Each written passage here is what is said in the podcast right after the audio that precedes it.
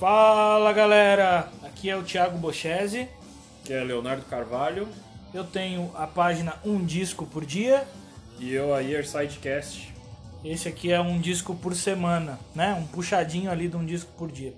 Esse é o nosso primeiro capítulo, a gente tem o capítulo zero, episódio piloto com Rebirth. E hoje nós vamos ouvir Os Cães de Vinhedo. Os cães da destilaria, seja lá, do, do vinho. Alguma Sabe coisa assim. É, É. cara, os cães. The Winner Dogs. A Hum. banda do Mike Portnoy, uma das 525 bandas do Mike Portnoy. Que ele fundou ali quando ele saiu do Dream Theater, né? É uma banda formada com, por três caras ali, por, pelo Portnoy, pelo Rich Kotzen, né? guitarrista famoso e tal, e pelo Billy Sheehan, que é o baixista do Mr. Big, Léo. Exatamente. Já ouviu esse disco, Léo? Power Trio fudido, né? Power Trio fudido. Não tem nem o que falar dos caras. Eu acho que eu nunca ouvi ele inteiro. Devo ter ouvido alguma outra separado. É, a- eu acho que a gente até comentou isso. Eu, eu ouvi mais do Portnoy, eu ouvi o Adrenaline Mob, Adrenaline Mob. Que, Que é, é com o Russell Allen, né? Russell Allen, que é o cara do Symphony X. Puta, puta álbum. Apesar que o The Mob is Back é melhor. Não sei se o primeiro. O, tem um, o segundo ou o terceiro são meio fracos, mas o primeiro era bom. Bom, enfim. Pode crer. Eu, eu gosto mais Lá- do estilo do Winner Dogs do que do Adrenaline Mob. mais hardão, assim. O Adrenaline Mob é mais um heavyzão cru. É, pois é. O Adrenaline Mob é mais. Cara, assim, mais metal, né? É, mais metal mesmo, um heavyzão mesmo. Acho que eles pesam mais a mão. E o Winery Dogs, pelo pouco que eu ouvi já, é bem isso que a gente tá ouvindo aqui na primeira já, desse álbum de 2013. Esse é o álbum de estreia deles, 2013. Chama The Winner Dogs também. É, o estilo aqui, pra mim, assim, quando eu escuto, me lembra muito aquele hard rock mais técnico também. Me lembra o próprio Mr. Big em alguns momentos. E me lembra também o Dr. Sim brasileiro, sabe? É, um, é um hard acessível, fácil de ouvir, mas com várias passagens instrumentais ultra técnicas ali, intrigadas e tal. Tem uns refrãozinhos que você consegue gravar legal, né? Tipo, cantar junto, uns sing-alongs, né? Que a galera chama. Exatamente, bem comercial, né? Bem acessível. É, radiofônico, né? bem radiofônico. Tem um lance escrito aqui na Wikipedia que eu acho que é bem legal a gente comentar aqui, falando das influências do disco. Quando perguntado sobre a influência musical da banda, Mike Portnoy disse que será um tipo de som voltado para o rock clássico, com influências de Led Zeppelin, Cream, Jimi Hendrix, Grand Funk e uma pitada de Soundgarden, Alice in Chains, Black Crowes e Lenny Kravitz. Caramba, tu acha bastante disso? gente, né? Bastante gente pra influenciar, bastante gente pesada pra influenciar os caras. É, então ele tá dizendo que tipo é um hard rock É. setentista com, com um quê de anos 90, assim, né? Porque ele É. tá falando. Se- Eu acho que se ele fosse só um hardão setentista, ele seria meio que Counting Crows. Ou The Black Crows, Counting Crows. Eu sempre confundo. The Black Crowes. The Black Crows. Que é um Southern Rock. e tal, né? Isso, um, um negócio na pegada nostálgica, assim, dos irmãos lá. Mas eles, eu acho que, por todo o virtuosismo, tanto do Sheehan quanto do. do Kotzen, também do Portnoy, né? Não dá pra falar do, sem falar do cara, dos três. Acho que esse lance mais moderno acaba aflorando mais, né? Pois é, mas assim, eu escutando o disco, eu já ouvi esse disco algumas vezes, eu gosto bastante dele. É um disco que eu curto. Eu não sinto muito influência de Soundgarden e Alice in Chains. A não ser na voz do Rich Kotzen, que às vezes me lembra o Chris Cornell. Eu acho a voz, o time É deles verdade, é verdade. Mas musicalmente, cara, é muito mais pra cima, né?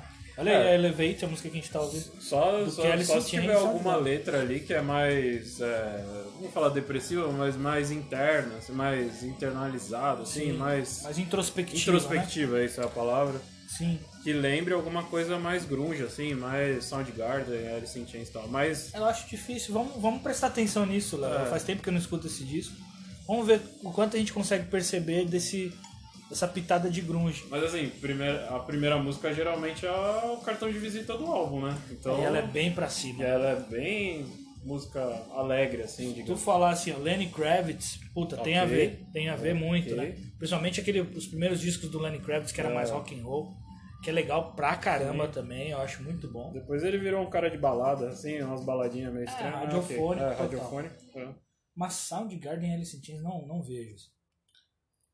Jimi Hendrix eu também não vejo muito assim, mas ok, influência é influência, tá lá, deve Base, ter algum né? ponto, é a base, Base de todo de mundo de rock e tal.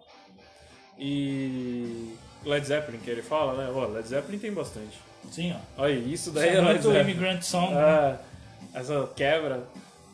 E bateria também, né? O cara não pode ser um bom baterista sem ter influência de. de borra. Pois é, cara, eu acho. Cara, o Portnoy é um baterista incrível. Sou muito fã do trabalho dele. Acho ele muito foda, um músico incrível. Os três aí, né, cara? Acho que juntou bem a banda, assim. Sobre a formação da banda tem uma curiosidade aqui. Que eles tentaram uma vez montar esse projeto aqui, né? O Portnoy e o Billy Sheehan. E aí eles tentaram montar com o John Sykes, que é o guitarrista que, que tocou ali em álbuns clássicos do É. Whitesnake, né, Léo? O John Sykes tocou no White Snake, se eu não me engano, ele chegou a ter uma participação no Tim Lizzy também. Se eu Tim não tô errado, ele acho teve uma participação. Porque Tim Lizzy pra mim é sempre. É sempre a dupla clássica. Mas o. Tocou no Tin Lizzy, Tigers of Pantang, Tigers of Pantang. no Blue Murder também. Tigers legal, of. Pantang é o clássico do New Wave of British. É a nova onda, Sim, não é? sim, é uma as das bandas bandas tipo Def. Leppard. é- Isso, começo bandas- ali. Todas aquelas bandas que puxaram assim o New Wave of British Heavy Metal e tal. Aquele movimento todo lá dos anos 80 e Sim. E no, acho que no Blue Murder ele canta também. Por, e ele é um ótimo vocalista. E aí talvez essa escolha, né, dele tocar com eles aqui. tal. É. Mas. Beleza, Não deu que- certo. É, ele seria um ótimo guitarrista, mas como o vocal ali, guitarra, o Coxswain não deixa a desejar. Ah, não. Animal, cara é né, foda. cara? o cara é foda. Animal, animal. Cara é E aí o nome da banda, olha, olha que seria Bad Apple. Bad Apple. Bom nome de banda, nome É. legal, hein? É. Bad Apple. Até Esse- melhor do que o Winery Dog, se for pensar. É um nome melhor que o Winery Dogs, É, Bad melhor Apple. Dogs. E aí o Ed Trunk, que é aquele cara que é um, um Death host Metal lá, Show? Death Metal Show, que faz programa de rádio e tal, sugeriu pra eles, cara, é, o Hitchcock, o cara tá aí, o cara, o cara tem uma carreira já consolidada. E aí rolou, eles gravaram o disco, que é esse primeiro aqui. E é bem legal o disco, né, cara? As duas músicas que a gente tá ouvindo aqui, bem, É, bem eu acho maneiro. que o projeto em si não virou muito, né? Que ele só tem dois álbuns. Tem esse de 2013 e Hot Streak de 2015. Pois é, acho que tem um ao vivo também, se eu não me engano, né? Não Mas eu um acho que negócio- como o próprio Portnoy também faz muita coisa ao mesmo tempo, né? Acho que depois que ele saiu do do Dream Theater, é o que você falou, ele faz tudo ao mesmo tempo, então acho que ele acabou enviesando por outras coisas aí. Pois é, aqui tá falando que a banda tá, tá na ativa. que O Portnoy anunciou que teria uma turnê de um mês em maio de, de 2019. Não sei se rolou essa tour, a gente Yeah. pode procurar aqui. Mas parece que a banda tá ativa, que assim, que nem tu falou, o Portnoy ele faz tanta coisa, cara. Vamos lá, de cabeça aqui, ó, tem o The Winner Dogs, Transatlantic, né, que é uma outra banda lá. Ele tocou com o Fates Warning, fez uma turnê, ele tocou com o Avenged Sevenfold, ele tocou com o Adrenaline Mob. Olha só, vamos, vamos, vou te Vamos cortar lá. e vamos falar Vamos o que lá. a Wikipedia me trouxe aqui, ó. Manda Dream manda aí. Theater, que é o carro-chefe dele, que acho que é onde ele ficou mais famoso. Transatlantic, Liquid Tension Experiment. que é o, o instrumental maravilhoso lá com Tony Living. É muito bom esse. Bela introdução dessa. Essa We Are, We Are, We Are One. One. Bela introdução da We Are One. Muito legal. É, depois teve Neil Morse, Neil Morse é um guitarrista é, famoso. OSI, que eu não sei, nunca ouvi. Avenged Sevenfold, que eu conheço de nome. A banda americana bem Banda famosa. americana bem famosa, do, da nova onda aí da- dos moleque, Metal. do metal. Adrenaline Mob. Stone Sour, ele era o baterista do Stone Sour, do vocalista do... Essa banda é muito legal, mas ele deve ter feito uma participação É, só. Ele não... Deve ser só uma afiliação. Flying Colors, nunca ouvi. Essa é uma banda de prog, conheço também. Dele. Big Elf, que eu também nunca ouvi. Sei lá o que é isso. The Winery Dogs, que é o que a gente tá ouvindo agora, que é o projeto dele com dois álbuns. Yellow Matter Custard.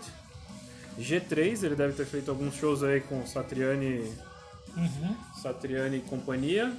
Twisted Sister, ele deve ter feito uns shows também. Metal Alliance, que é Metal aquele- Alliance é uma banda, é um projeto. É, é um projetão que tem todo mundo. Tem Tim É. Ripper Owens, tem... O Andreas Kisser, o Tem uma pá de gente aí. É, tem o Anthrax lá, o Ian Chuck Billy, Tem uma pá de gente aí. Testa. Vieram até pro Brasil, tocaram no Manifesto e pá, enfim. Legal. Sons of Apollo, que é a banda do. É com... Cara, assim, eu acho que se bobear, essa é a Michael banda Barlow, é? carro-chefe deles, porque o Billy Sheehan toca no Sons of Apollo também. Sons of Apollo é um projeto que tem o Jeff Scott Soto de vocalista. É o. Não, Sons of Ares, é do Matthew Barlow. Confundi. Matthew É. Barlow, ex-vocal do. Não, essa é outra Earth, banda. Essa é outra coisa. Sons of Apollo é um projeto do Portnoy com, com o Billy Sheehan também, que tava com ele aqui. Aí tem aquele cara que tocou guitarra no, no Guns N' Roses. Duff, não, Duff é o cara com duas Ah, guitarras o- lá, Bumblefoot. O Bumblefoot, que tocava com. Toca pra caralho. É. Soto, o tecladista Derek Sherinian, que é um tecladista Esse que tocou no, no, no Dream Theater. E. Puta, acho que é isso aí a banda, entendeu? Só tem dois álbuns também. Tem É, então, essa é a banda talvez principal hoje do. Hoje do... Psychotic Symphony, Symphony, que é de 2017, e 2020 de 2020 mesmo, que é 2020 romano. Pode crer, ele é um pouco mais prog, assim, É. daí. Eu gosto muito mais do Winner Dog. Se tu me pergunta assim, qual que é o melhor projeto do, do, do, do Portnoy Do depois que sai do, do Dream Theater, pra mim são esses dois discos do Winner Dogs. Ah, beleza, só aqui a gente tem um, dois, três, quatro, cinco, seis, sete, oito, tem mais de 10 projetos que o cara participou, então o É, cara, cara. tem chão aí, hein? Eu acho que ainda vai rolar dele voltar pro Dream Theater, viu, cara? É a banda dele mesmo, a banda da vida dele e tal. Será? Eu acho, eu acho que ainda, ainda volta uma tour e tal. E aí todos esses projetos vão ficar de lado. assim. Vai ficar tudo parado até ele resolver o que faz da vida. Tem uma, uma piadinha que falava que o Dream Theater era um monte de cara virtuoso, menos o vocalista lá. O... Ah, então, é verdade. O- é, Cara, é- isso é uma merda pra nomes, de novo. Eu esqueci o nome do vocalista do Dream eu também Theater. esqueci, Eles eu falavam sei que era é. um monte de cara virtuoso, só que não tinha um vocal virtuoso. Então, rapaz que volte, né? É o James Labrie. James Labrie, Labrie, isso. Cara, assim, eu acho que no começo, se você pegar ali os primeiros discos do Dream Theater, até ao vivo, assistir, tem shows da época lá do, do, do Awake, do Amazing Words. Ele cantava pra caralho, cara. Ele era muito bom vocalista. Mas é um timbre de voz mais peculiar, assim, bem diferente e tal. Ele é meio, meio rush, né? Bem agudão a voz. Acho que a gente Eu até gosto. trocou ideia disso uma vez, que o, o, Image, o Images in the Words era um álbum de 92, 93, eu acho, mas ele não era daquele ano, ele era muito à frente Ah, do tempo ele é dele. até hoje é à frente, assim. É um álbum que eu adoro, assim. Eu já indiquei ele num disco por dia lá. E adorava gravar um podcast falando daquele disco, porque ele é muito importante pra mim, assim. Ele tá muito à frente do tempo mesmo. E Tem aí. algumas coisas lá que é umas doideiras que não... Pois é, e Musicalmente falando, ele é um álbum muito diferente do que tava rolando na época. até hoje você escuta ele, ele é complexo, assim, é um álbum cheio de coisas. E o, o Portnoy ali, cara, é incrível, assim. Eu adoro Portnoy, cara. Agora falando do, do, do Hitchcock, assim, tu acompanha a carreira solo dele, tu conhece as coisas do Hitchcock, assim, né? A fundo, a fundo, se eu falar, eu tá mentindo, mas, porra. Eu sei que ele lançou umas coisas novas agora, 2018, no solo dele, né? Cara, ele lançou um negócio com 50 músicas, vocês viram isso aí? Nossa.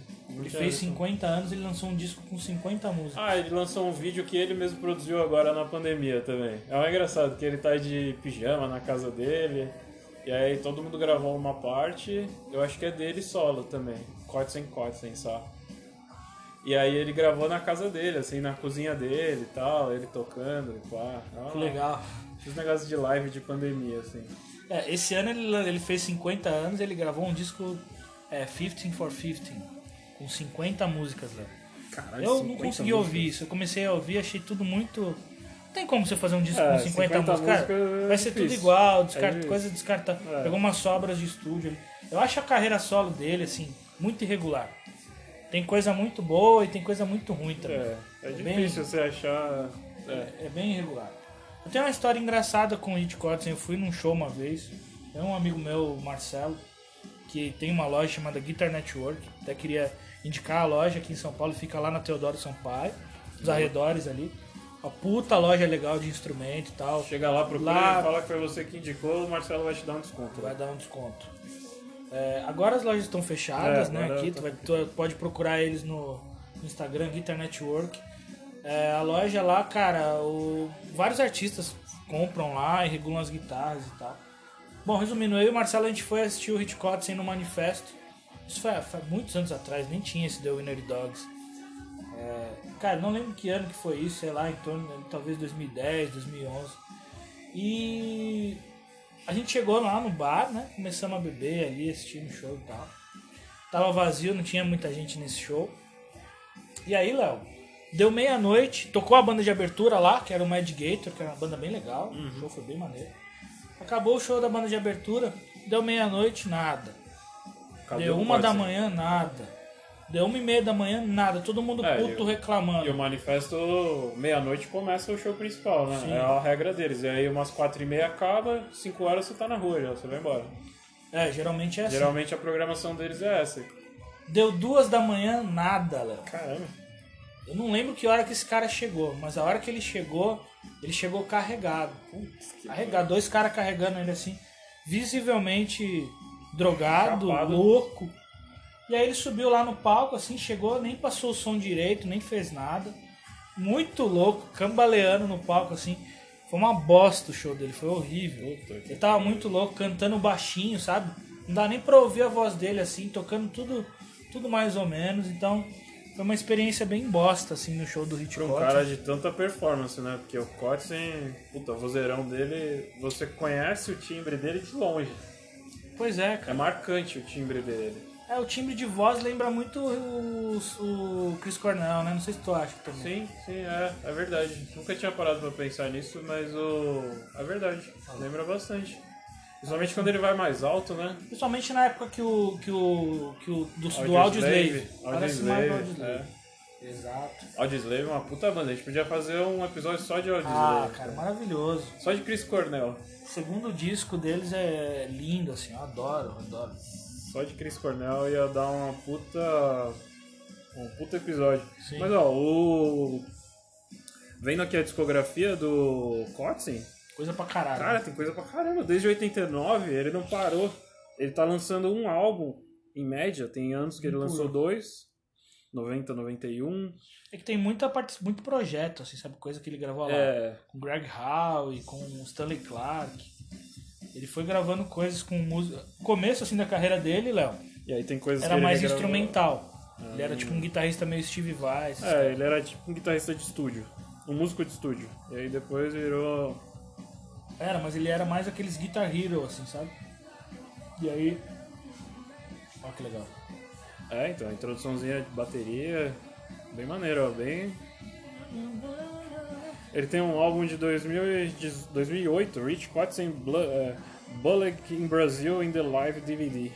Sim, ele um gravou. DVD gravado aqui em São Paulo. Ele gravou naquele bar que tem lá. Como é que chama, cara? Puta, não vou lembrar o nome do bar agora. Mas é um bar bem, bem tradicional aqui em São Paulo. Não é no Manifesto, é. É o Morrison. Também não. É, o Morrison Manifesto. Tem os da 13 de maio que não vão ser.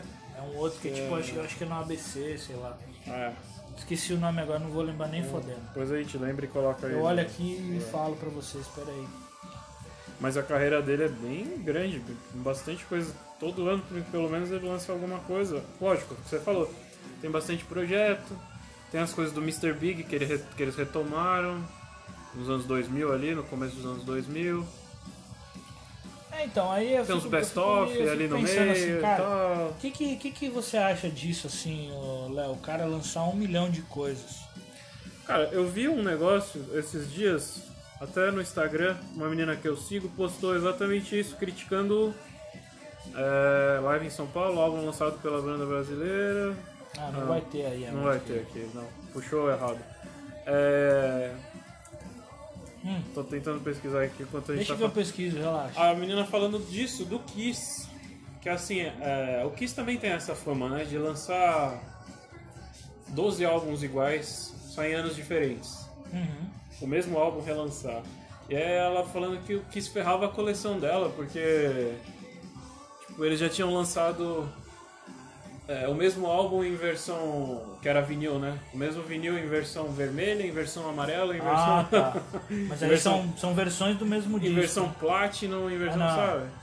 Entendi. Então eu acho que acaba diluindo um pouco, né? O cara. Que nem, porra, legal pra caramba o cara lançar. Ter uma carreira tão, prof... tão longa assim, que nem o Kotzen, que desde 89 o cara não parou. Todo ano, pelo menos, ele lança alguma coisa. É. Mas será que não seria interessante também ele dar um espacinho pra ele, a galera sentir falta dele? Eu acho que assim, cara, vamos lá. O lance que tu falou do Kiss tá, tá mais relacionado à a mesma versão do disco ali. O Kiss é uma banda que ela espreme ali até não dar mais a grana É. de todo mundo, né? Isso é, é fato. E pra tudo, né? O merchandising dos caras vai de caixão até. Exato. Sei lá o E aí, assim, eles lançam várias versões do mesmo disco.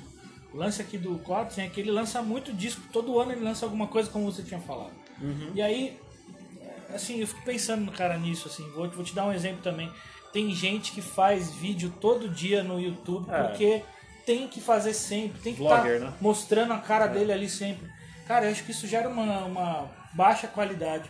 Sim. Porque nem sempre tu vai conseguir ser criativo, Uma hora de luz, né? legal. É, uma hora de luz. Ah, cara, e pra que essa pressão, sabe? As- os artistas que eu mais gosto, assim, eles demoram muito pra lançar algo. E quando lança é algo marcante, especial. assim. Eu prefiro esperar 3, 4 anos pra ouvir um disco, e quando sai um disco, é um disco que eu curto pra caralho, eu vou ouvir várias vezes ele, do que todo ano lançar alguma coisa e mais ou Concordo. menos, entendeu? Opa, é, às vezes também a produção demora mais, o cara não acha ali o que ele quer, e aí até ele entender. Porque a arte é uma coisa foda, né? Primeiro tem um processo criativo que o cara vai demorar pra ele entender como é que vai rolar, não sei o quê. E aí, vídeo que a gente tava falando no episódio anterior, vamos fazer um gancho aqui com o episódio anterior do, do Angra. Como é o processo criativo que eu tenho acompanhado mais agora, do Rafael, por causa das lives e tal, Rafael escreve um caderno lá, que ele chama, a cada álbum do Angra. Então, basicamente, quando ele fecha um caderno, ele fecha um álbum, né? Que ele tem as letras todas lá. Então, o processo criativo não é linear, né? Então, imagina, o cara produzir um álbum por ano, quer dizer que ele entrou numa esteira de produção, praticamente. Exatamente. E o quanto que o Portnoy também não entra nessa loucura de ter um monte de projeto, um monte de coisa, e toda hora tá em evidência e tal. É, cara, É foda isso, porque quem somos nós pra julgar um cara que sobrevive de música? É, E precisa estar tá Ah, e nem estamos julgando, né? O nosso lance aqui é, É. falar mal, falar bem, mas estamos aí. Estamos Pois é, cara. falando só, mas é, eu entendi o que você quis E dizer. o cara que vive de música e precisa estar soltando algo toda hora. Então, assim, é um- uma questão bem complexa. Mas fato que quando você eh, entra nesse flow de ficar soltando coisa toda hora, a qualidade cai, cara. Eu acho, assim. Eu acho que não tem como você. Ó, quer ver uns caras fazendo um paralelo com uma, um outro estilo que falam isso também? O Racionais fala muito isso. O Racionais do Chora Agora Ri Depois até o Cores e Valores, que é o último deles, acho que eles levaram, sei lá, uns 7, 8 anos pra, pra fazer.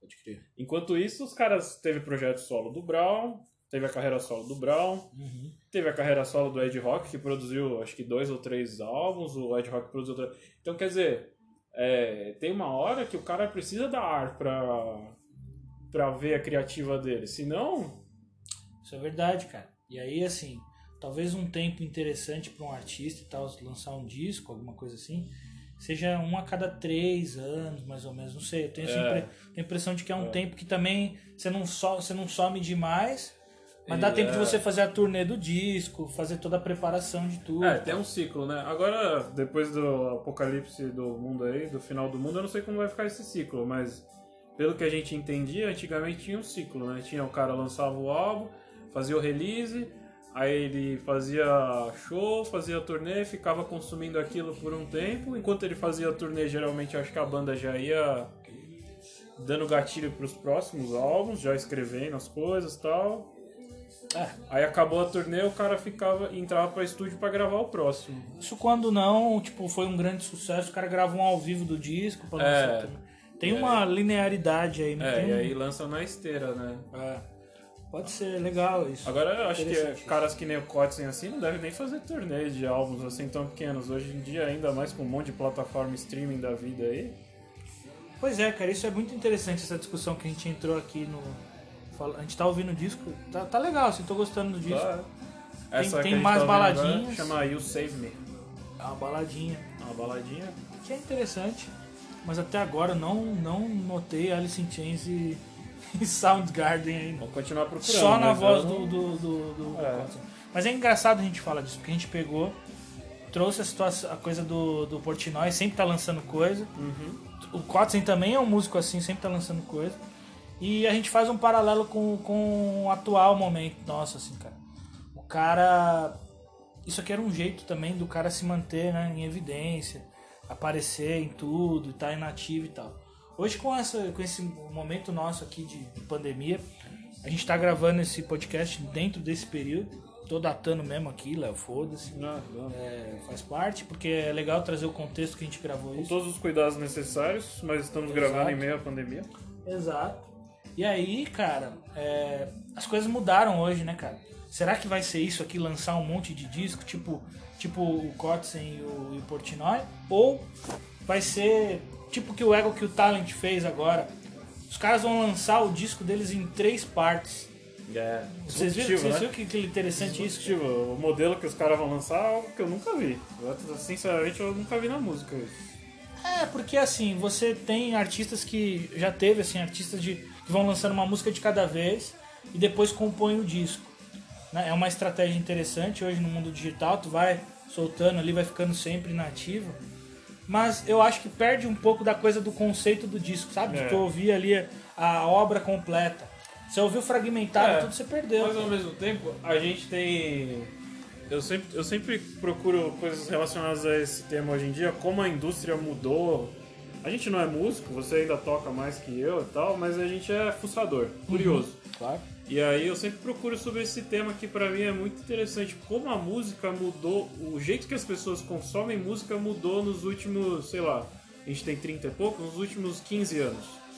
Depois do, do advento da, do streaming pra cá. É, eu acho que daqui pra frente, daqui não, de uns anos pra cá pra frente, não existe mais o que a gente fazia quando era moleque. De pegar o álbum e consumir o álbum inteiro, assim, numa paulada só, sabe? As é. pessoas não consomem mais tanta música de um cara só quanto a gente consumia quando era, quando era moleque. É, De forma tão linear, assim. Eu acho muito difícil hoje um moleque que tá começando a ouvir. Moleque no bom sentido, tá? Um cara que tá entrando no meio do rock ou do metal, ou sei lá o que que for. Eu acho que isso independe de gênero. Ouvir um álbum na íntegra. Pois é, né, cara? Isso deixou de ser uma praia. Eu ainda escuto. Quando É. sai algo assim, eu quero É. ouvir tudo. A gente ainda escuta. Paro pra ouvir. Exatamente por isso que a gente tá falando, porque na maioria dos casos o álbum ele tem um conceito por trás, uma linha guia que liga a primeira à última. Claro, claro, com Né? certeza. E quando você escuta a música, o álbum tem 10, você escuta a música 6 só e não escuta a 7 nem a 5, possivelmente você perdeu o contexto daquele Eu também acho. daquele álbum. Pode ser uma nerdice isso que eu tô falando? Pode ser, mas é você perde muito do que o músico pensou na hora Na que ele obra tava... completa, né? Isso. É, eu, assim, não preciso nem falar, né, cara? Eu tenho uma página pra indicar discos e agora nós estamos gravando um podcast que a gente, a gente passa pelo disco inteiro. Então, isso pra mim é muito importante, tá? Parar e ouvir a, a história toda ali que o cara Uhum. quis me contar. E olhando pra, pro, pro disco também. É, eu acho que isso mudou bastante já, Léo. Mas aí eu achei interessante o jeito que o Ego que o Talent fez, porque Sim. tem três, três partes, então meio que resgata um pouco, eu acho, do lance de você ouvir o lado A e o lado B do disco. Eles trouxeram um pouquinho disso também. E talvez seja um caminho pra galera voltar a entender É, isso. é. Entendeu? Você talvez- de gatilho, né? Pros Ah. caras assim, ah, Não é uma, você vai ouvir três. Você vai É. ouvir três músicas. Eu escuto as três aí, pô. Três músicas é 15 minutos. sim, Entendeu? é, pode ser até que achei é interessante isso. um jeito novo, né, também, dá uma inovada, vai entregando valor aos poucos, que a gente comentou outro dia, entregar um va- o valor pro cara aos poucos, não entregar de uma vez. Possivelmente se entregasse o álbum de uma vez, ele não ia gerar tanto barulho, assim, no bom sentido, quanto eles estão entregando, quanto eles tão- vão gerar agora. Entregando faseado, entregando por partes. Até a gente trocou essa ideia, e eu falei assim, ah, será que eles não vão fazer um negócio tipo premium, assim? O cara vai. O álbum tem 9, 10 faixas, e nas últimas duas faixas vai ser só pra galera que for assinante de alguma Ah, coisa. Eu não acho, porque eu acho que isso seria um tiro no pé. Hoje a música já está acessível. A estratégia de soltar aos poucos é muito legal. E não sei se você percebeu, falando um pouquinho ainda dessa banda, que é muito legal, que até tem um pouco a ver com quem está ouvindo aqui, não diretamente o som, mas também é mais técnico, né? Tem Sim, ali. sim. É um pouco diferente o som, mas eu acho que tem uma relação. Eu acho muito interessante a forma como eles trabalham com toda a experiência visual deles e tal. Você tem um conceito, né, no nome da banda. Você tem uns vídeos lá, não sei se você já viu lá os vídeos que eles É. vão contando uma história disso. Cara, os caras estão inovando muito, assim, sabe? Ah, sim. Realmente é uma banda que tá olhando pro futuro, sabe? Eu acho que quando o Jean sai do Sepultura, que ele pede pra sair do Sepultura, né? Tem até a cena dele pedindo pra sair lá no documentário do Sepultura, é, que é marcante até, ele trocando ideia com o Andrés dentro do, do Tour Bus lá, que eles estão na Europa e tal. E o Andrés fala pra ele, ó, calma, você tá saindo da banda que é forte. Aí ele fala, não, eu quero sair porque eu não tô vendo meu filho crescer, minha família e tal. Eu acho que quando ele sai dali, ele sai já com uma mentalidade totalmente diferente do business, assim, do que é desse business da música. Sim. Pra trazer algo novo. Caralho, solão de baixo é fodido. né? Caralho. Esmigalhando esse sabe? É, então ele sai com uma mentalidade. O Ego Kill Talent já traz tudo isso novo, assim. Então, é. resumindo, quem não conhece, conheça que é uma puta É. banda. Exato. Uma puta banda. Muito legal. E se vocês olharem a forma como eles trabalham com tudo isso que a gente tá falando, é muito interessante também. Então, assim, cara, eu, eu imagino que as coisas vão mudar daqui pra frente. Não sei Vai. direito. Acho também. Você tem live, você tem não Sim. sei o que, conteúdo premium, que nem você falou. É. Não sei o É, que os caras vão fazer. live de YouTube é uma coisa que ninguém nunca viu, ninguém nunca tinha pensado. E agora com o lance da pandemia, todo mundo percebeu que, que pode ser um caminho. Não sei se vai ser, porque, lógico, coisas presenciais são sempre. É, falando de música, né? Presencial é sempre muito mais legal do que uma live, porra. Ah, não dá pra Você comparar tá, não dá pra comparar, sabe? Você trocar ideia com um cara que você não conhece, assim, num show. Ah, é muito legal, cara. Eu Porra. tô sentindo falta disso. viu? Então é um negócio muito diferente. Então, ó, o- falando do. Voltando aqui pro, pro Winery Dogs, falando do Billy Sheehan aqui, ó. O cara tem 67 anos, cara. Me surpreendeu. Sim, é um tiozão já. Tiozão já. Cabelão que- branco e tal. Cabelo fudido, branco, comprido, gosta de gato. Quem não segue ele no Instagram, siga, porque ele é uma comédia no Instagram. Que legal, cara. Posta sempre dos gatos dele em Do cima Sheehan, dele. né? É. E ó, as afiliações dele aqui, a gente falou do Portnoy que tem bastante, mas ele também não deixa a desejar não, ó. UFO, começa com UFO, UFO, Sim, banda UFO. clássica, David Lee, David. Roth, ele tocou no, naquele disco clássico do David Roth que tem o Steve Vai também. é, Esqueci o nome agora do disco. Mas... Yankee... Yankee não, Rose. não, é Yankee Rose, né? Não, Yankee Rose é o nome da música, mas é, esse disco aí mesmo. É, o disco da Yankee Rose. Que eu acho que é quando ele sai do... Tocou no Hitchcock em solo, Marty Friedman, Tocou no Tim Owens, que é o ex-vocalista do... Owens. Conte Owens, do ex-vocalista do Ice Age Earth, depois foi do Judas. Steve Vai, G3, Glenn Tipton. porrada de coisa Uma aí. porrada. David Lombardo, projeto com o Scott Ian, do Gary Holt, Charlie Benante, o Sons of Apollo, que é o projeto que eles têm, ele e o Portnoy têm em comum. Pode crer. Só rapidinho, voltando, não voltando, mas uma curiosidade sobre o Hitchcock. Ele é casado com uma brasileira, cara. Se casou em 2017, sabia chamada Julia Lage. Ba baixista da banda Phoenix Rising. Ó, que interessante Não isso. sabia não que ele era casado com uma brasileira. Ó, isso, é, isso aqui tá rolando, é muito Black Rose, ó. É, traduçãozinha muito só. Muito Southern Rock, assim. É, Cara. aí dá pra ver, mas até agora nada de grunge. Eu acho que esse, esse disco tá muito bem gravado também, né, cara? O som de baixo dele tá, tá especial, assim, cara. Tá, tá foda. Power Trio é sempre um negócio doido, né, de ouvir, né? Você sempre... Esse eu acho que quem produziu aqui. Sempre um negócio doido de ouvir, assim, porque os caras. Três é um negócio complexo, né? Os caras têm que ser bom pra segurar a onda em três, né? Vi de. Vamos lembrar aí uns Power Trio bom. Rush, de cabeça, lembra do Rush? Esse, esse aí Que é fora da curva. era uma orquestra com É. três caras. Né? Três caras fora da curva. Acho que alguém falou. Eu não lembro quem foi que falou isso. Era três caras virtuosos que fizeram uma banda lá e. Uma orquestra. virou. Aqui no Brasil a gente tem o Dr. Sim, que a gente já falou deles, que é um power trio foda. Tem o Motorhead, que por uma época foi um power trio também. Por grande parte da carreira foi um power trio. Teve- Com certeza. Pequena parte lá teve duas guitarras só, mas não valeu a pena. É, tem poucos, Tem mas Cream são bandas incríveis, Também, né? ó, todos os power trio que a gente falou, Sim, os caras fora da curva. sim.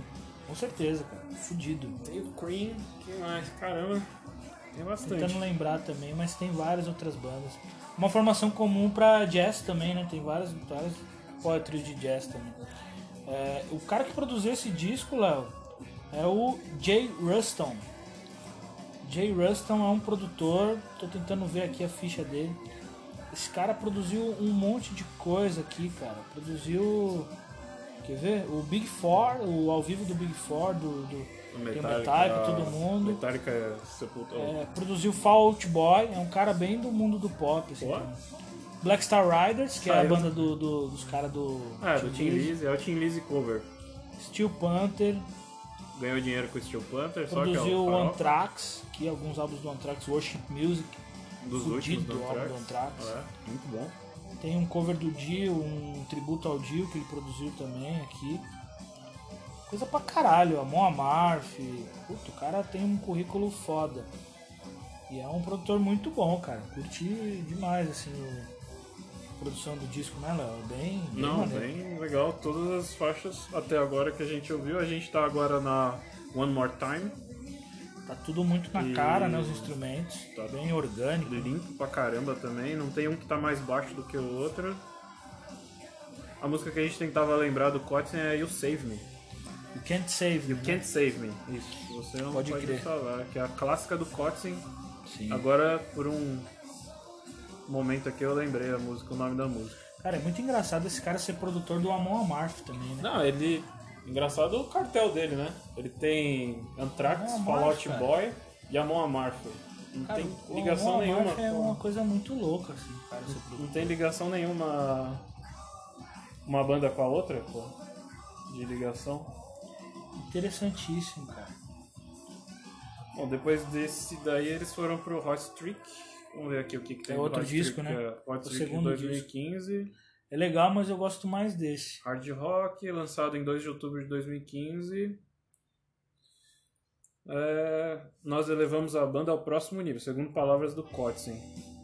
Há sempre aquela preocupação que o álbum seguinte, quando você tem o primeiro que é tão bem recebido que eu nem acreditei nele desde o primeiro dia. É, eles foram. Se você Primeiro- ouvir esse som, tá, é muito Audioslave, ó, as baladinhas do Audioslave. Eles deviam ter falado vez de Até o vocal, até o vocal é muito parecido com o do Chris. Some for to pieces. Não parece? Parece. Parece a. A vozinha amarrada yourself. do. A vozinha É, amarrada do, Sim. do Cornel, do Chris. Bem legal a música. Tem bastante balada esse disco, né? É, essa é a terceira. Tem uma já, três ou quatro baladinhas é, aí já. Essa já é a terceira que a gente. Estamos o quê? Na que metade do dia passou da metade. Já passou da metade. A gente tá. Um disco bem legal, cara, mas assim, vamos lá, né? Não é um negócio que Mas muda não é fora vida. da média. Não é fora da Não é média. um rebirth que a gente É, ouviu agora há pouco. Sei lá, pelo menos pra mim. Não é assim. aquele álbum pra você, o cara. Você fala, fala um álbum aí do. que você marcou sua vida. Não, não vai, Vai ser. marcar. Não vai ser. Fala uma música aí desse álbum que até agora. Mas é bem legal, bem, é uma, uma, uma Legal. audição bem agradável. assim. Legal, pra você deixar rolando, trocar uma ideia. O que a gente tá fazendo aqui é um Pois álbum é. que vale muito a pena. Eu gosto. O, o lance do. E aí, aí entra um pouco se a gente olhar pro Portnoy e falar, cara, tem álbuns do Dream Theater que são muito marcantes pra mim, assim, o Awake e o Amazing Worlds. Pra mim são álbuns. Todo mundo gosta muito do Metrópolis. Eu acho esses dois muito marcantes. E aí, a gente, e aí eu falei, olha só, que esse disco é o melhor disco do, do Portnoy depois que ele saiu do Dream Theater. E nós estamos falando aqui que é um negócio normal. assim. Ah, mas não, nem porque. Não, não quer dizer que ele é. Não é fora da média que ele é ruim, é, exatamente. Ah, não- longe de ser Então, ruim. é, não- e outra, quem somos nós pra falar que ele é ruim? Não somos ninguém, mas é na fila do pão, mas é. Não, não significa necessariamente que ele precisa ser espetacular, virtuoso pra caralho pra ser. Sabe? O que é mais interessante talvez seja isso, assim, o disco, eles juntaram caras ultra técnicos, né? E fizeram um disco com muita coisa de música pop. Se você ouvir essa, essa música, é Isso é radiofônico total, É, né? Podia música- tocar na Kiss todo Exato. dia que você não ia enjoar. E outra, é, ele não. Ele não. Ele não desanima, assim, ele não, não entrega nada que você fala, puta, que bosta isso, hein? Que música ruim. Não. não. Então acho que isso faz de, torna ele um álbum bom, entendeu? Tão bem recebido, igual o Kotzen falou aqui, quando eles lançaram Hot Streak, que o primeiro tinha sido muito bem recebido e tal, que eles ficaram muito felizes com a repercussão. É porque ele não ele não traz nada que seja abaixo do que a gente espera de três caras foda, que é o Kotzen, o Portnoy e o Sheeran. Então, Sim, realmente foi um disco bem, bem recebido, vírgula. Me fala uma coisa, você acha que se esse disco tivesse sido lançado nos anos 90, em Ia ser mais um. 1994, ia ser mais um. você acha né? que ele ia ter o mais É, representativo? não, Não? não. Ah? Não. Não sei. Não sei. Eu também acho que talvez não, porque tinha É, muita coisa boa é, rolando então, naquela Eu época. acho que ele ia ser mais um, cara. Se a gente for pensar. É. Vamos aí, nos anos- na primeira metade dos anos 90, vamos lembrar de cabeça aquilo Ah, que foi lançado. ó. Toda Tem- aquela onda de grunge Olha só, inteira lá que. O que me vem na cabeça de cara é o Tem e o Wood do. É o Dirt. O, o Dirt, perdão. Do Alice in Chains. Ah não, mas tem, meu, um milhão de coisas foda. Né? Tem, tem o No More Tears do. A gente vai ser até. É, eu vou ser até. Parece muito a primeira música, né? Six Feet Deeper, é. Parece até a introdução, começa Até achei, paulada falei, igual, opa, já assim. acabou? Ah, não. Começa até pesada igual a primeira. Ó, que legal. Muito legal. Não, e pensar que é só o Kotzen que tá fazendo isso, né? É que o baixista também é Ah, tipo. o baixista é fora, sensacional, né? Quase outra guitarra, olha. Ah. Ah, muito legal essa música, cara. Uma das mais legais, se a gente for pensar. Eu, até agora que eu mais gostei. é uma das mais legais. Six Feet Deeper. Six Feet Deeper. E eu acho que o Kotzen toca sem palheta, né? Eu Toca me, sempre, toca com o dedo. Toca, Me, é, me veio essa curiosidade toca agora. tipo aquela técnica de country. que Você usa os dois dedos do indicador e polegar. É, tipo o Knopfler, né? Tipo o Mark Knopfler. Isso, exato. Do Dire Straits, que tocava sem palheta também, toca sem palheta também. É. Louco de pensar que o cara faz umas bases fodidas. É, cara, ele é muito bom mesmo. Né? Essa é boa. Essa é boa, gostei dessa. Achei, adorei essa música. O que eu mais gostei até agora é essa. E teve uma baladinha ali bem legal também lá no meio que eu gostei. É, acho eu que acho é que No foi a- Angel, sei lá. É, No- Ou essa You Save Me aqui Não, é, também. uma das duas. Foi, foi uma das mais legais. Mas você vê, não teve nenhuma assim que você falou assim, puta, essa daqui eu vou gravar o nome porque Ah, talvez essa aí. talvez essa, essa, essa, seja a mais marcante. essa entraria num playlist. disco. É, É, essa entraria num... seja a mais marcante, assim. Tudo bem que a gente tá ouvindo, fazendo uma audição descontraída aqui, despretensiosa, mas.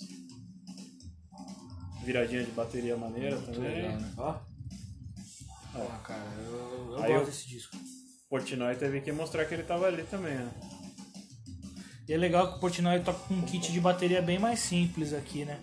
Não é aquela aquela coisa absurda que do Dream Theater lá, é um kitzinho Ah. mais simplificado. Aquela... Que, diz, que é o que a música pede, né? Então é muito interessante ver esses caras ultra técnicos mostrando a técnica, mas também em prol da música, assim, sabe? É, Fazendo um negócio mais simples. mais direto também, né? Se a gente for Bem pensar legal. que ela não precisa de tanto, se eles estão comprometidos a fazer um, um lance mais setentista, É. legal essa parte agora. Realmente essa é a música mais. Até o solo dela, Toda virtuosa. toda virtuosa. Se a gente for pensar que eles estão comprometidos a fazer um lance mais setentista, assim, mais cru e tal, ele não precisa de tantas coisas quanto ele precisava no Dream Theater, que era um progzão Pode crer. que vai Exatamente. longe, depois volta e continua. Não precisa, cara. E entrega um puta som. Olha, essa música, por exemplo, é o exemplo. Ela é o exemplo disso que a gente tá falando. Com Vamos certeza. ver as vendagens dele, como eles foram. Vamos ver se a gente acha as vendagens aqui do.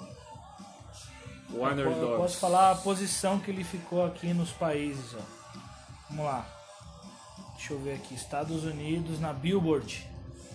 Na Billboard na Rock Chart, né? Na parte de rock, não na geral. Uhum. 27 lugar. No Canadá, Loud and Proud Rap. Não, tipo, isso aqui é a gravadora, não sei.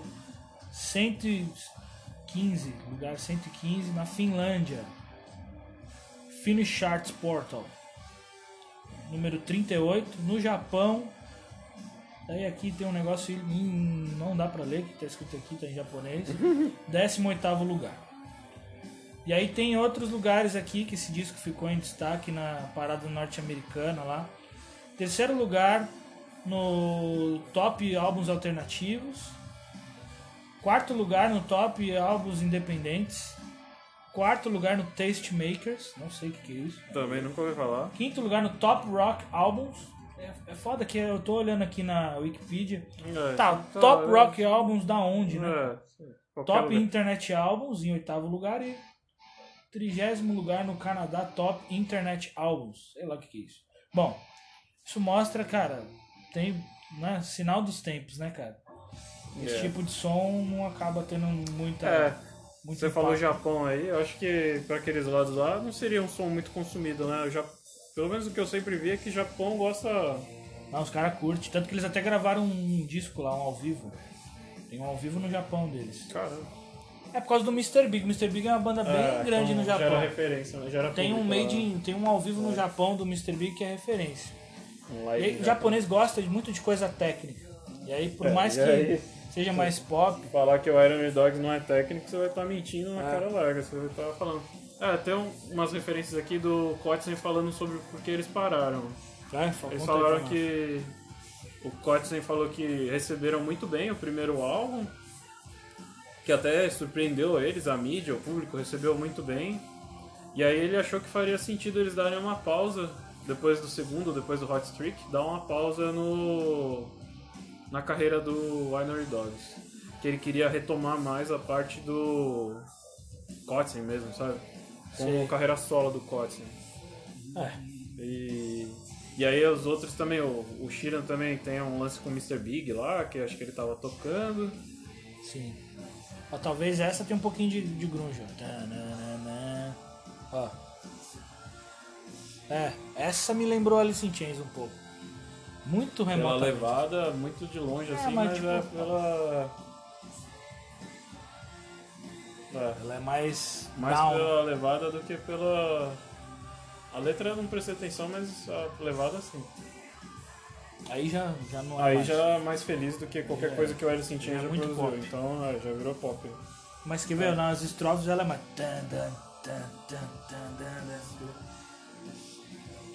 É, aí no final ele fala que ó, faz sentido que a gente dê um tempo, mas também faz sentido que eventualmente nos reencontremos e façamos algo novo. Legal. Então, quer dizer, ele nem desmentiu e nem. Baixo mastigando. Nossa, é bem tan. Ele deixou em aberto, então pode ser que tenha alguma coisa aí daqui a um tempo, é o que você falou. Pode ser que quando o Portnoy sentir falta de um projeto pra construir algo solto aí, ele retome essa banda dele. É, eu acho que o Portnoy tá bastante focado no Sons of Apollo lá. Lançaram um disco, acho que esse ano, e ia sair em turnê. E aí deu toda essa loucura da pandemia. Mas é, eu acho que esse é um projeto legal, assim. Tomara que ele lance mais discos com, com eles, faça turnê e tal. É legal isso, né? A banda ser uma banda de que faz turnê. Acho muito legal isso, quando o projeto realmente vira uma banda, não é só É, um disco, né? catadão de estúdio ali. que lança disco de estúdio só e já era, você não consegue ver os caras, né? Porque realmente você sente a banda ao vivo, né? E Você consegue entender a Sim. banda realmente ao vivo, quando você vê os caras ao banda vivo. é ao vivo, cara. Ao Esses vivo. três caras são muito bons, né? E olha que legal, eles fizeram tocar aqui no Brasil, cara. Teve show deles aqui. Em 2016, olha lá. Do Hot Streak, né? Seis cidades. Grupo irá se apresentar. Blá blá blá. Tocou, tocaram em Londrina, Curitiba, Rio de Janeiro, Brasília. E aí Aqui aqui em São, Paulo, deve ter sido o quê? Manifesto que eles tocaram? acho que foi no Carioca, se eu não. Ah, Deixa legal. eu ver se eu acho. aqui. Estrutura um pouco maior até. Em São Paulo teve participação do Jeff Scott Soto também. Teve um show dele, ó. Quem abriu o show foi. Que legal. Solinho legal dessa também. Ó, tô vendo aqui uma, ma- uma matéria do, do site do Igor Miranda, que é um site legal, um jornalista que eu curto ele. Falando que o Winner Dogs gravará novo álbum na metade de 2020. É uma matéria do, de novembro de 2019. É, legal aí. é que muita coisa mudou de lá pra cá, né? Então pode ser que de 2019 pra cá muita coisa mudou. Pode ser que eles tenham esse plano ainda, mas deve estar em stand-by aí. Aqui na, na- no site do Igor Miranda tem uma resenha, 5 anos do perfeito disco de estreia do Winner Dogs. Caramba, O cara, o cara curte, né? foi pesado, hein? Foi pesado. Foi pesado. O cara curte. É, o cara curte bastante, cara. E aí aqui, ó. Ele falou aqui que o disco é foda, que ele curtiu bastante e tal. Colocou as músicas que ele curte, influência de R&B e soul. Não sei, cara. Eu achei bom pra caralho, mas Será disco perfeito pra mim, É. cara, puta, pra falar que um disco é perfeito, talvez seja Dark Side of the Moon. Não sei também. É difícil falar que um disco é perfeito. Seria algo. Seria. Ó, essa é bonita. Uma balada, outra. Mas. Mas. É... é o que você falou. Falar que é perfeito é um negócio que. Cara, pra mim, disco perfeito, vamos lá, Dark Side of the Moon, o do A Night at the Opera do Queen, acho que tem esses discos, aí, eles são perfeitos, cara. É. O que mais? O Queen. A Night of the Opera. Ah, é, cara, disso, pra dizer que um disco é perfeito, né? Mas a gente respeita aqui, é um, é um, é um jornalista muito bom. É. Depois eu vou ler essa resenha. E aqui. também, é, música tem um lance que é muito pessoal, né? Tem muito lance assim, ah, o que é bom pro cara pode não ser bom pra mim, o que é bom pra mim pode não ser bom pro cara, sabe? É. Beleza, que tem alguns padrões que todo mundo sabe que é bom ou ruim, mas algumas impressões são muito pessoais e acho que música mexe muito com o período também que você tá passando, tem que casar muito com isso.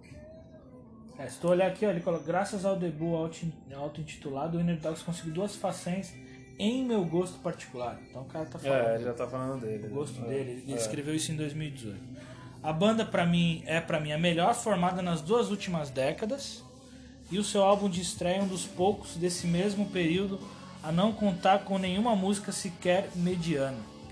Uhum. De Elevate a Regret com o Sem Criminal, a faixa substitui Time Machine na edição japonesa, é um disco nota 10 do começo ao fim. O que É, você acha? Time Machine foi a que a gente ouviu agora, e agora a gente tá na The Dying, que é a penúltima música desse disco, e Regret é a última que ele fala aí. O que, que você acha? Nota, um disco nota 10 do começo ao fim? Hum, eu acho que vai cair muito no que a gente tava falando agora. Ele é um disco bom, legal pra caramba pra ouvir, não achei falhas nele, mas ele não é um disco nota 10, assim, pelo advento de um disco nota 10 ser aquele disco que foi divisor de águas, eu entendo. Exato, cara. Sabe? Que a gente tava falando aqui, por exemplo, você citou agora há pouco o The Night of the Opera. Aham. A Night of É, the Opera. a Night of the Opera, perdão. O Queen era uma das poucas bandas que conseguiam colocar qualquer coisa no meio da música deles e o negócio ficava legal, ficava bom, sabe? Experimentação total, né? Sim. E Léo, nós temos um disco divisor de águas nas duas últimas décadas. Vamos lá. o cara agora- falou aqui. Agora você, É, agora você vai pesado, Vamos ver, hein? quero vamos ver. agora você vai pesado. Vamos ver, últimas duas décadas, anos 2000 pra cá. É isso, 2000 pra cá. Tá. 2000, a década de 2000 até 2010 e a década que passou também, Isso. agora 2010 até. Vamos lá. Cara, é, vamos falar do metal, que é o que eu mais vou lembrar, que é a música pesada que eu escuto mais. É, será que alguma coisa de new metal seria divisor de água? Tipo. Slipknot mesmo? Muita gente. É que, cara, mas qual álbum? O Slipknot tem É. vários álbuns, mas. Eu não vou saber te dizer porque eu não sou fã assim de lembrar álbum do Slipknot porque não é a minha banda predileta, mas eu acho que rompeu com uma geração toda, trouxe uma sonoridade nova pra uma geração nova, os Millennials, esses caras mais novo, mais novos, perdão. É, trouxe uma sonoridade que é muito mais próxima deles do que da gente, né? Se a gente for pensar, conversa muito mais com eles do que com a gente que já tem 30 e poucos, mais pros mais pro final dos 30 ali, meio dos 30, final dos 30 Sim. que mais? Divisor de águas? De ano 2000 pra cá? Divisor de águas. Qual foi o divisor de águas? Vamos lá. Cara, você é muito melhor que eu pra fazer Vou lista. falar, vou falar um Fala aqui um que eu lembra. acho que quando me, quando me fala vem na minha cabeça. Meteora do Linkin Park. Porra, um álbum também. lançado em 2003 e é um pra mim é um divisor de águas. Ah, então, que misturou rap Isso. com ro- música pesada. Pra mim daquela década é um divisor de águas porque assim a gente pega os anos 90 teve grunge, daí depois acho que o grunge meio que e é muito simbólico isso porque quando o Kurt Cobain morreu, se eu não me engano um mês depois sai o primeiro single do Oasis. Então do grunge o bastão foi passado por um rock inglês ali que dominou a segunda metade dos anos 90. E depois, cara, década de 2000, acho que entrou esse, esse heavy metal, esse new metal, assim. essa galera que misturava ali É. é, música eletrônica com rap, com, com rock e tal. E o Link Park é a grande banda desse, desse estilo aí, né? Até abrindo portas pro Slipknot, na minha opinião, mesmo sendo um som bem mais pesado, cara, foi daquela época ali. Não, e olha é só, se a, gente contemporâneo. for, se a gente for pensar nessa pegada de coisas novas, assim, sonoridade nova, a gente pode pensar até no Down. Também, também. System Mas pra mim, cara, pra mim esse álbum, Meteora, Ah, abriu Meteora, portas pro sim. System of a É. Down também. Lançar o... como é que chama aquele disco? Toxicity. Toxicity. Que ano que é ele? Vamos ver aqui. Acho que é de 2002. Deixa eu ver aqui. Acho que é de 2002, 2001. Ah, ele é antes então, será? Vamos ver. 2001. Foi lançado em 4 Ele de saiu- setembro de Ah, Que 2001. interessante. Ele saiu antes do disco do, do Meteora que a gente falou aqui. Que pra mim é o melhor disco do Linkin Park. O primeiro disco é legal, mas esse é muito melhor. Eu gosto muito desse disco. E gosto muito do Toxicity. Eu tenho uma relação assim com o. Com, com o System of a Down, que eu acho que é uma banda que tem umas músicas bem legais, mas ao mesmo tempo também tem muita coisa que quase não é música, né, cara? É umas maluquice, cara, É, que, pelo amor se de você Deus. for pegar pra. É, é isso aí, cara. O nosso tempo aqui do, do podcast está acabando, a gente não quer gravar muito mais do que isso, não. Vamos começar agora a última É. música do disco, né? já tá indo pra última. É, é a, é a- Como é que chama ela aí? The, the regret, The. Regret. E vamos ouvir um pouquinho dela aqui. É, Tá bem interessante essa discussão nossa. Eu, eu É. lembrei do Meteora, mas e na outra década? Vem algum álbum na tua cabeça aí? 2010 É. a 2019, 2020? 2020. Porra nenhuma, né? Porra nenhuma. é difícil falar. Eu acho que teve muita coisa também, acabou diluindo muito. Eu tô tentando lembrar alguma coisa que foi. Que foi Algo que marcante. marcou, né? Não sei, cara. Ó, falando da Regret, essa introdução foi a mais diferente de todas até agora que a gente Quase viu. uma balada Ó, é tipo um negócio bem bem introspectivo, Kravitz, assim. as É, dele. né? é bem tipo bar, meia luz. Sim, Muita balada nesse disco, né? No geral, é um álbum legal, mas eu discordo do Igor Miranda, que é um álbum nota 10, mas é um álbum maneiro. É um álbum o quê? Nota 7? 6,5? Ah, é. Médio nem sempre é ruim, eu acho que daria Ah, isso cara, também. Um nota e 6,5, 7, por aí. 6,5, é legal, você escuta, diverte. Escuta, diverte, dá pra escutar dando uns beijos pra patroa, ou escutar dirigindo, sei lá, descontraindo, servindo de pano de fundo pra alguma coisa. Pode crer, mano. E algum disco aí na década de 2010 tem alguma coisa que eu não consigo pensar em nada, tô tentando lembrar aqui. E se não veio, puta cara, É. talvez não tenha mesmo.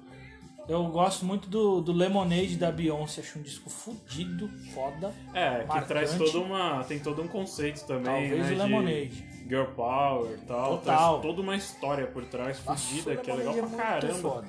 Talvez seja o disco, assim, se eu pensar na década passada.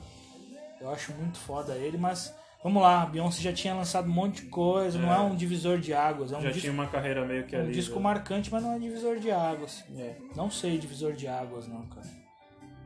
Não sei se tem algo, não. Tá? Bom, acho que é isso aí, né, Léo? Deu pra Que é trocar ideia. Esse finalzinho, esse finalzinho do álbum, do primeiro álbum do Winery Dogs de 2013, auto-intitulado, vai ficar nisso mesmo? 2013 acho que não, acho que é, não. é, 2015, 2013, 2015? Não, não. Deixa eu pegar aqui a década. Vai ficar meio que por isso, por essa Ele saiu em balada. 2013, é isso 2013. mesmo, Léo. 2013. Por essa crer. balada, que é bonita, bem bonita. Bonita, mas é- ordinária. É, descartável. Bonitinha, porém ordinária. mas é. Beleza? Gostei do álbum, gostei do som. Gostei é do papo. Gostei do papo. Beleza, galera? Até a semana que vem com mais um disco aí. Um disco por semana. Eu sou o Thiago Bochese. Eu sou o Leonardo Carvalho, a gente se vê em breve.